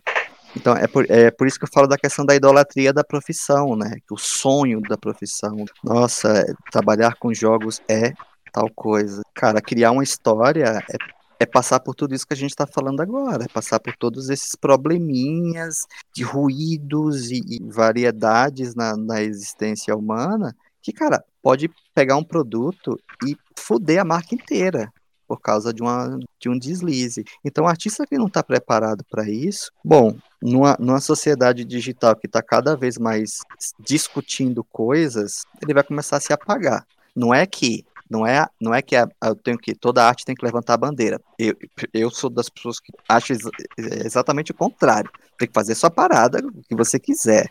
É, mas é, é, não haja como criança na brincadeira de adulto. Então, não haja como criança querendo ser um desenhista. É, é, alguém vai consumir teu produto, alguém vai consumir teu material queira você fazer algo polêmico, passou a Aika ali, a gorda passou ali, a gordinha. Essa é Sergipana. Caramba, é, ainda é Aika, velho. É, aham. Tá, Levou a gata, velho, arrasou. Ah, Aika... Eu não posso falar nada não, a Atena ainda tá viva. Ih, eles, nossa, duram, duram. Duram. É, mas essas reflexões, elas, oh, essas reflexões, elas existem, e a molecada mais nova meio que não tá, não tá percebendo tanto, e é, não é à toa que a gente tem tanto muitos problemas da comunidade, de comunidades tóxicas, né? em jogo, quadrinho, em NFT, tá? porque NFT, em cripto, uhum. existe é, toda, é, toda uma discussão é como em cripto. Você tá falando, porque não, não é obrigado a você estar tá discutindo se você, mas é, você precisa ter a liberdade de, se você quiser conversar sobre o assunto, você possa conversar sobre o assunto. Mas também, mas também não pode ser aquela coisa, ou você não fala nada, ou você fala tudo. Não, vamos, como você falou, como você falou a educação, né? não só a escolaridade, a educação de você lidar com as outras pessoas. Uhum. Eu queria fazer, Eu queria fazer uma pergunta. Como você lida com o apagão de ideias? Eu não tenho. Opa! Opa! Aprendam. É, nice. Eu não tenho, eu não tenho apagão de ideias pelo, por duas questões. Não é que eu tenho uma, uma biblioteca, um repertório mental. Não. É que assim, a gente, no, no, no natural mesmo, assim, é, é, natural ter ideia. A cabeça não para de pensar. O que a gente. É, o que acontece com a gente quando a gente está crescendo é que limam isso. É, é cada vez mais as ideias loucas, né? É, as pessoas vão dizendo, isso é coisa de criança, isso não faz sentido, como assim um hipopótamo que voa, como, como assim é, é, é uma pessoa de duas cabeças está em cima de uma nuvem passeando com um jacaré. É, tudo isso está acontecendo na sua cabeça, é a questão de resgatar isso. Então não tenho, eu não tenho momento de não ter ideia. Quando eu não, não tenho de cara uma ideia, normalmente assim, eu pego um job, eu tenho um prazo X. A maior parte desse prazo X é pensando no que eu vou fazer, tendo ideias. A outra parte é atrasando o projeto. Mas, enfim, a primeira parte eu vou é, é, pensando, eu vou juntando ideias. Às vezes eu penso assim, cara, talvez isso, mas vou dar mais um tempinho, porque eu posso pensar numa outra coisa. Mas quando não vem isso, eu me obrigo a não pensar e deixar sair alguma coisa. Então, muitas coisas minhas são eu gero aleatoriamente. Eu, às vezes eu quero fazer um desenho, eu não sei o que eu quero desenhar, eu começo a rabiscar qualquer coisa no papel. É processo mental começar a reconhecer formas e tentar dar significado naquilo. É a questão da, da é, as nuvens, né? Tem gente que vê várias coisas em nuvens, outra pessoa vê outra coisa totalmente diferente. É a pareidolia, né? Eu olho tudo, o meu cérebro vai tentar identificar, vai tentar dar um sentido àquilo. É ver, ver Jesus na torrada. Então, isso já está no, no, já tá no software da gente. É só que a gente se limita. Então, quando alguém vem com, ah, eu tô, eu tô com, como é que, eu nem lembro o nome que chamam isso, art block. Eu tô com Mas art block. Cara, não existe, não existe art block, assim. O que existe realmente é, é é a pessoa tá com medo. Ela tá com medo de deixar, deixar pensar. E às vezes a gente tem que fazer merda. Digo, ai, mas eu tô com ideia, mas é tão merda. Cara, faz, desentope, desentope o vaso sanitário, bota a merda para fora, que vai vir ideia boa. Então desenha. O que você pensar, joga no papel. Porque senão aquilo fica ali e fica martelando, né? Na cabeça até sair. Então, Adelson, é, é... Isso que eu ia perguntar. É, então, na sua opinião, é, esse bloqueio criativo que muitas pessoas chamam, ele vem de uma, de uma pressão que a pessoa coloca em si mesma ou externa, que a pessoa uhum. absorve aquilo ali e fica tão trabalhada naquilo que ela não consegue ouvir as próprias ideias. Seria algo assim? Porque as ideias isso, estão ali, a isso. pessoa só não consegue ouvir. É. É não, não tem a ver com a criatividade, tem a ver com algo externo. Eu posso estar bad vibe naquele dia. E por estar bad vibe, não é que eu não consiga ter ideia, mas a bad vibe ela me impossibilita, inclusive, de outras coisas. Ah, ai, fulano, vamos sair. Não, cara, tô sentindo um milho verde Entra de cocô de bêbado. procrastinação daí também, né? Que a pessoa Total. fica esperando as circunstâncias perfeitas para fazer aquilo. Então, ela fica esperando a ideia perfeita para colocar aquilo no papel. E o que você fala é para fazer exatamente o contrário. Qualquer não merda, pensa. qualquer porcaria que vem, vá, vá botando. É, é eu eu fiz alguns eu fiz alguns anos de oficina com Renato Alarcão. Ele é um ilustrador brasileiro. É, tem uma série, é Guerras do Brasil, que tá na Netflix, ele tem algumas ilustrações dele lá. Primeira coisa que ele me fez, ah, olhou meus desenhos, poxa, muito legal e tal. A primeira coisa que ele me fez foi me dar uma tela gigante. Eu só desenhava em, no máximo A4, assim, uma coisa ou outra, eu ia fazer grande, mas pouquíssimo. Segunda coisa que ele me fez foi dar tinta, nunca tinha mexido com tinta. Depois me deu carvão eu ali acostumado com, com lapiseira ponto .5 ali e tal, impressorinha humana, e o cara me dá um trubisco de carvão e faz, desenha aí. E depois ele me mostrou monotipia, me mostrou colagem, me mostrou o trabalho de outros artistas que faziam coisas totalmente nada a ver. É, pessoal da área de, de estamparia, que trabalhava muito mais com tecido, com outra visão de, das coisas. E aí você começa a perceber, os gatos adoram mostrar o toba na câmera, fica aqui, Nath, não. Uhum. É... Ela quer participar da entrevista. e você tem que. Aleatoriedade você tem que provocar ela, é a coisa mais fácil do mundo. Tem um artista que é o Neville Page, ele trabalha com é, sci-fi, né? Ele é o cara por trás de Star Trek, os novos Star Trek, algumas coisas de, de Star Wars, enfim ele tira mãos de salgados. Ele tá na lanchonete, ele mordeu uma coxinha, a coxinha tem um formato específico, ele tira uma foto, joga no celular, às vezes usa uns filtros muito doidos para ver o que vai acontecer, e dali ele tira uma ideia. Então não precisa, é, a gente acha que já tem que chegar com a solução, né? a gente acha que a ideia é a solução. A ideia é o processo criativo, o que vale é o processo criativo. Se o processo criativo tá ok, vai sair algo. Pode não ser a melhor coisa do mundo, mas vai sair algo ok. Então, o processo é mais importante do que o produto final. Tanto que é o erro, plasticamente, é o erro que muita gente comete. Ela se preocupa tanto no desenho finalizado, colorido, bonitão tal, que ela se atropela toda na, na, na construção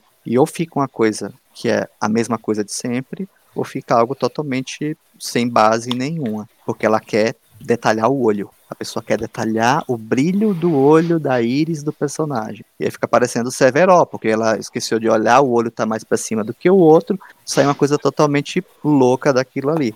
Então, é, o processo não é para ser sofrido, o processo é para ser divertido, é para viajar. Não pensar é a melhor forma.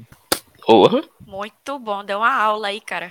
Galera que, tá aula de dizer para as pessoas, que tá não pensando Em come... que tá pensando em começar, não sabe por onde, e aí, já, já começar, joga tudo no papel. Eu, eu, eu tenho uma... Quando eu dava aula, tinha uma dinâmica que eu fazia com a galera que era, era bem simples. Eu, ilustração digital, mas dá para ser feita com qualquer coisa. Abre o Photoshop, faz um monte de traço doido, pega aquela camada, duplica e espelha. Vê o que vai acontecer ali vai acontecer alguma coisa e o teu cérebro vai achar uma ideia em cima daquilo ali, que a partir dali você constrói um conceito em dois minutos. É uma versão designer daquele desenho cego que a gente uhum. fazia quando era desenho criança, cego. né? Mesma Fecha o olho, rabisca, cego. depois vai montando aqui. É, você começa nice. a querer dar ordem àquilo, é, é natural. Tem mais pergunta. Opa. Porra. Deixa eu... Vou fazer. O pessoal do chat tá comentando coisas engraçadas do tipo que a Delson tá vendendo. Sugeriram que a Delson faça dinheiro desenhando furry e venda pro NFT. É, já fiz, já. Caminho. Já Está fiz, a caminho. Já. Mas, ó, não dá certo. Eu vou, te, vou dizer duas coisas que não, não deram certo no mercado de NFTs. Furry e desenho erótico. Nossa. Não deram certo em NFT. Interessante. Não deram certo, porque a, a comunidade em si, né, os puritanos, essa galerinha, reportam tudo que eles acham que é pornográfico, ou seja, para muita gente é um pé. É, então eles, eles reportam. E para esse público, é, que é um público que gosta mais de commission, é mais importante ele contratar o artista para fazer algo que ele quer do que ele ir lá comprar uma arte. Ele quer ele quer algo, ele, ele quer o personagem dele, ele quer uma situação A, B ou C, então não não dá boa, não dá boa. Além disso, citaram qual seria aquele anime que você estava falando, Camila, e realmente todo mundo pensava nele. Então, é tipo aquele transmimento de pensação, sabe? Eu sabia que quando eu falasse, ia saber qual é.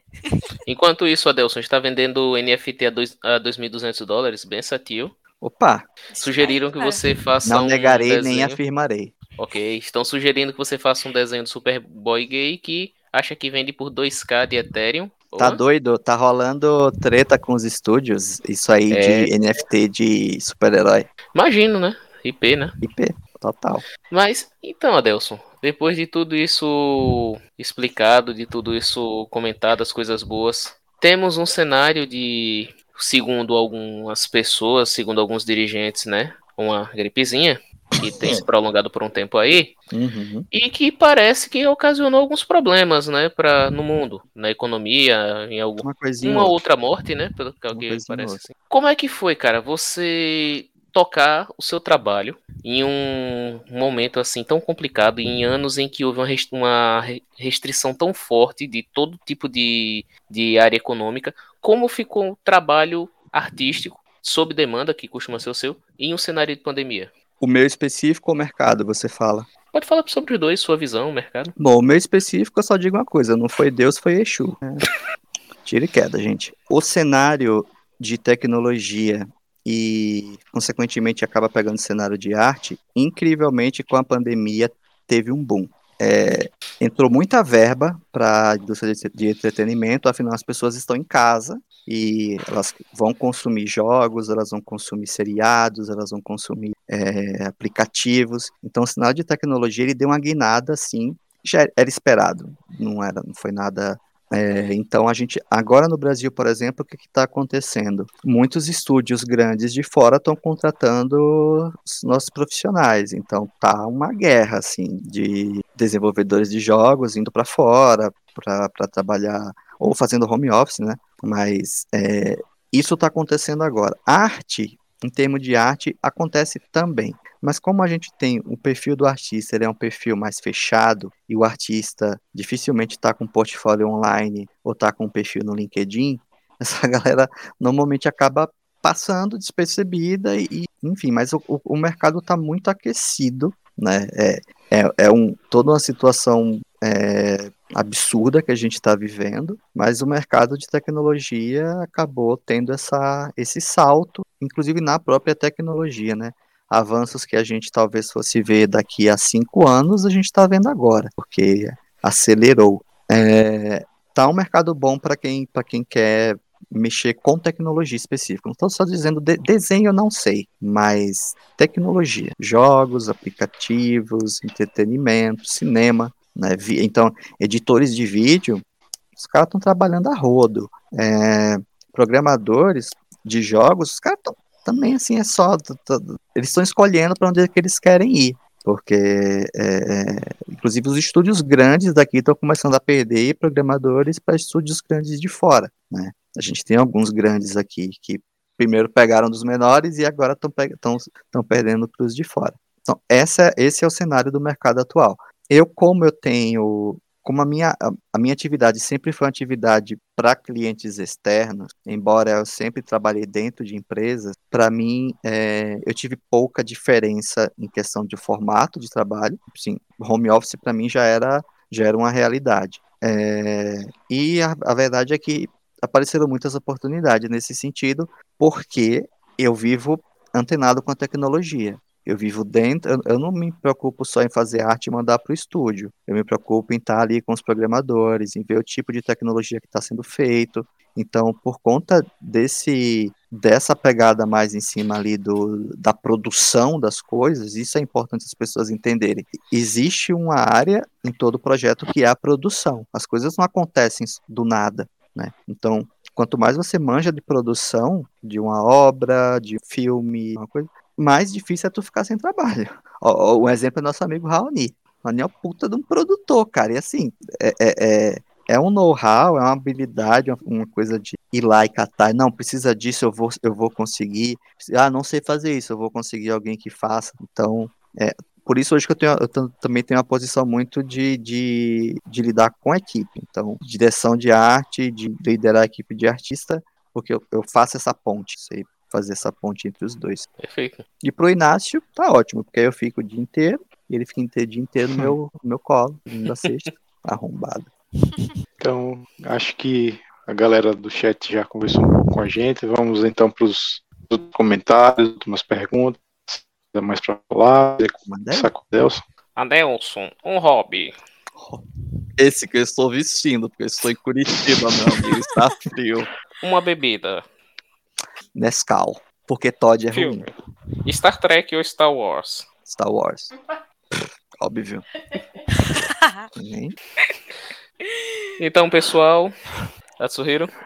Ai, ai. Eu tenho uma parada também que eu tava recordando algumas, alguns podcasts aí também, né? É, sobre, assim, regulamentação e tal, mas é uma parada assim que é. Assim, eu fico pensando, velho, você não precisa de muita coisa para se dedicar nisso aí, né? Você não, não necessariamente precisa, pô, precisa ser especialista nisso, curso disso, velho. Se você, talvez se você observar e querer aprender, você vai fazer muito mais do que procurar meios e fins regulamentatórios para poder, enfim, encarar o processo de ser ilustrador e tal. É, não tem formação. Tem disso também. Não, não, não tem formação. É, é, é. a vida. O que é legal é, eu, por exemplo, eu fiz faculdade, eu terminei uma faculdade, mas eu terminei uma faculdade há quatro, cinco anos atrás. Para mim foi a melhor coisa do mundo fazer uma faculdade com a cabeça que eu tenho agora. Eu, eu pude aproveitar de uma outra forma. Então, a, as formações para arte, elas são muito boas no sentido de que se você tá com a cabeça boa, você consegue aproveitar bem aquilo ali, mas não achar que a, a formação, a regulamentação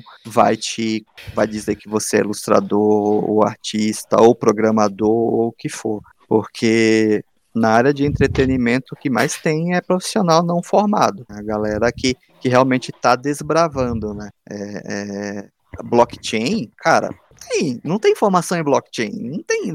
A gente está vendo isso acontecer agora, então os caras que lidam com blockchain são caras que estão, às vezes eu tenho um amigo que ele está trabalhando com blockchain, ele falou, cara, às vezes a gente não sabe o que está fazendo. É, é, a gente não, é, alguém vai vir depois e estudar Pé na porta. Aqui. É, alguém vai estudar isso aqui e vai teorizar em cima, mas a gente não tem tempo de, de, de parar para pensar, vai fazendo. Então, cara, é, eu sempre falo, esteja quando tudo é mato, para você, tipo, conseguir um nome ali. Então, tem esse negócio de formação não, mas óbvio, tem informações que são ótimas. Se pode fazer, manda ver, mas com a cabeça certa. Pronto, acho que é isso.